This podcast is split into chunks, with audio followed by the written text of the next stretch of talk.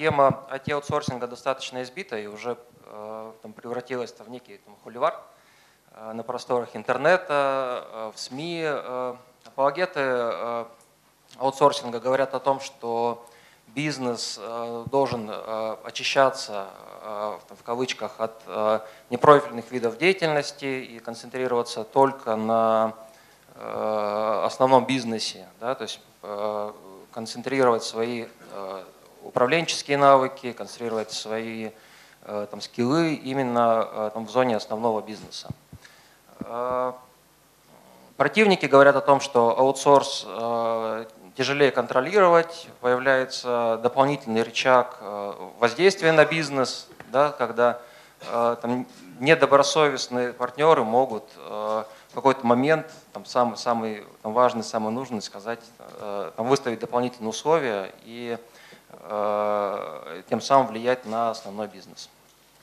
С другой стороны, мы видим большие примеры больших компаний, которые используют модель полного аутсорсинга. Э, можно привести в пример IBM, Siemens, э, Hewlett Packard, которые полностью инфраструктуру отдали э, на аутсорс, ну и, соответственно, сконцентрировались на основном бизнесе. В России таких примеров немного. В России я вижу больше примеры частичного аутсорсинга, когда выделяются отдельные сервисы, либо отдельные системы, и эксплуатируются они только по модели аутсорсинга.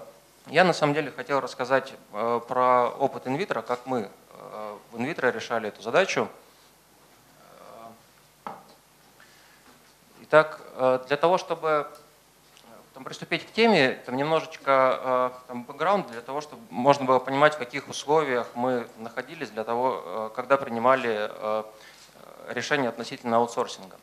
С одной стороны, инвитро построена по сетевому принципу, и э, у инвитро э, много э, медицинских офисов, расположенных по городам и веса, весям, порядка в 300 городах мы сейчас присутствуем, лабораторные площадки распределены, но тем не менее мы стараемся централизовать бизнес-процессы для того, чтобы оказывать услугу одинакового качества вне зависимости от города, и как следствие стараемся централизовать бизнес-системы. То есть бизнес-системы у нас централизованы, и вне зависимости от того, где находится э, лаборатория или медицинский офис, они работают непосредственно с едиными системами.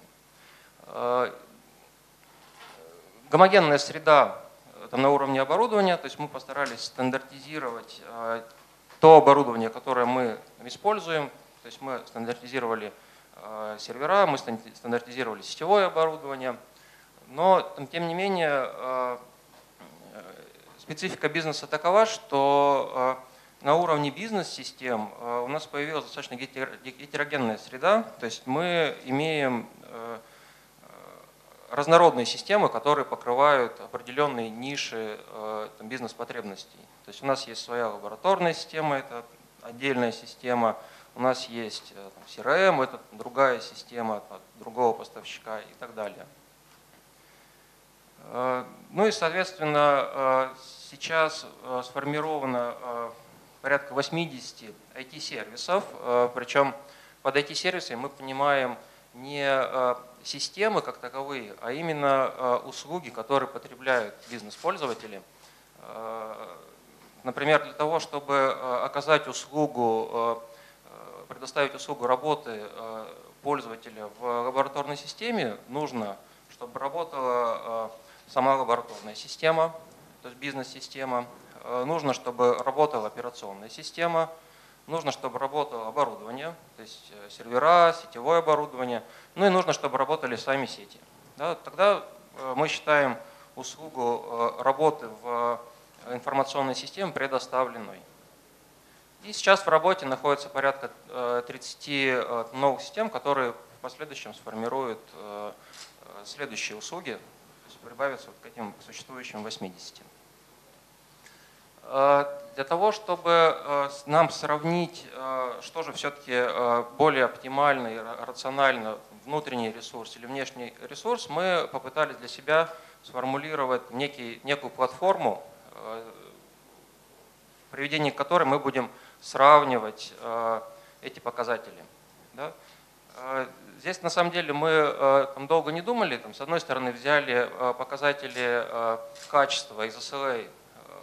Там, я думаю, всем понятно, то есть это уровень доступности. Данный сервис в какое время должен быть доступен. Да? То есть там, только в рабочие дни, либо круглосуточно и так далее. Ну и время, время работы, время восстановления после каких-либо сбоев. Да? То есть это некий аптайм. Плюс добавили сюда э, два э, дополнительных э, показателя. Это продолжительность, сколько там, данный сервис будет востребован для, для бизнеса. Например, если мы начинаем использовать сервис, который будет востребован бизнес-пользователями, скажем, год, а вам нужно для того, чтобы обеспечить внутренним ресурсом сотрудников найти, сотрудников обучить. Э, дальше эти сотрудники должны войти в курс дела, а это по нашему опыту э, порядка 3-6 месяцев от начала работы. А через полгода после этого вам нужно с сотрудниками либо расставаться, либо э, искать им другое применение, то здесь, наверное, вопрос, ответ на, на, на вопрос внутренний или внешний ресурс очевиден. И добавили такой фактор, как внешние и внутренние ограничения. Например, те же перс данные, персональные данные, те, это тот же закон о медицинской тайне, который все-таки накладывает э, ограничения и ставит нас в некие э, рамки э, использования аутсорсинга. Например, мы все знаем, что запрещено хранить персональные данные вне территории России. Соответственно, это там, образе, неким образом рынок сужает. Вот, соответственно, для того, чтобы нам э, определиться, э, определиться э, с характеристикой, мы ввели два показателя. То есть это некий экономический анализ, то есть это либо сравнение показателей, либо, оцен... либо возврат инвестиций. Например, если перевод э, с одного ресурса на другой требует э, там, дополнительных инвестиций, то их нужно, конечно, посчитать. Да? Э, если мы переводим инфраструктуру с внутреннего там, ЦОДа на внешний, и внешний ЦОД нужно дооборудовать под наши потребности, понятно, что эти инвестиции нужно учитывать. Или наоборот, да, если мы говорим о том, что мы сейчас будем использовать внутренний ресурс, то нужно посчитать все расходы, которые мы понесем с организацией этого ресурса. Ну и оценка рисков, э, которые мы применяем для э, того, чтобы понять, насколько э, использование аутсорсинговой модели будет безрисковым по отношению к основному бизнесу. Если с оценкой рисков более-менее понятно, то с экономическими инструментами может быть Э, могут быть там некие там, подводные камни. Э, там, в части вот, мы, мы считаем э, там, расходы на персонал, оборудование системы, но когда мы считаем расходы там, непосредственно на персонал, вот здесь вот правильно, важно правильно его посчитать. Да, вот, потому что расходы заключаются не только в том, что мы платим непосредственно сотруднику за там, работу, да, там, компании ресурсы обходятся дороже, потому что есть еще там, некие отчисления, которые там, делает компания за сотрудника, э, и они, они тоже добавляют там, стоимость ресурса. Но это тоже на самом деле не все, потому что э, если мы говорим про внутренний ресурс, то э, сотрудника нужно куда-то посадить, дать ему компьютер, выделить ему полтора квадратных метра где-нибудь в уголку, а это значит аренда – Э, э, ему нужно считать зарплату, ему нужно э, обеспечить там, кадровый учет, принять на работу, отправить в отпуск и так далее. У сотрудника должен быть руководитель. Да, это все дополнительные расходы, которые сказываются на стоимости. И вот мы проделали такое упражнение для применительно к инвитро, и у нас получились интересные цифры. Получилось, что высококвалифицированные специалисты разработчики, системные администраторы обходятся в компании э, примерно на 70% дороже, чем их заработная плата. А специалисты среднего уровня, техники, консультанты, то есть в идеологии ITSM это, наверное, первая, вторая, вторая линия поддержки, обходится на 90% дороже. То есть это вот фактически себестоимость э, внутреннего ресурса. Соответственно, э, что у нас получилось э, там, в итоге, как, результат? На внешнем обслуживании у нас внедрение новых инструментов и сервисов, поскольку эта работа, как правило, конечна и там, занимает время от нескольких месяцев до года-полтора и брать человека, брать людей внутрь получается не совсем эффективно. А, на внешнее обслуживание у нас второй уровень поддержки бизнес-систем, то есть это а, исправление ошибок, если мы говорим про программирование, это различные доработки и так далее. И на внешнем у нас отдельные инфраструктурные решения, которые прошли по экономическим показателям.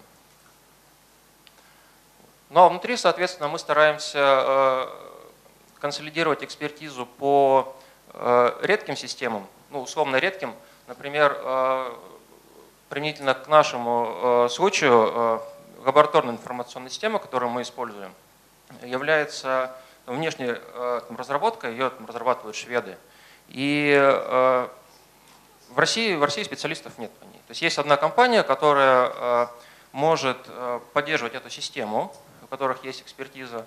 Но э, если вернуться к оценке рисков, то мы понимаем, что там, точки, э, если что-то случается с компанией либо со специалистами, которые находятся непосредственно э, задействованы в обслуживании, то это приводит к коллапсу бизнеса. Поэтому мы вынуждены строить поддержку таких систем внутри.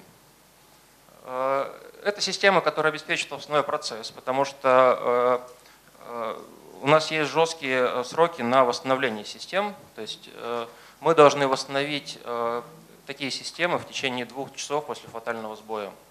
То есть, соответственно, здесь либо мы строимся внутренним ресурсом, либо используем там, несколько аутсорсинговых моделей для того, чтобы иметь возможность дублирования. Ну и сервисы, которые внутри поддерживают дешевле, опять же, которые считаются по экономической модели.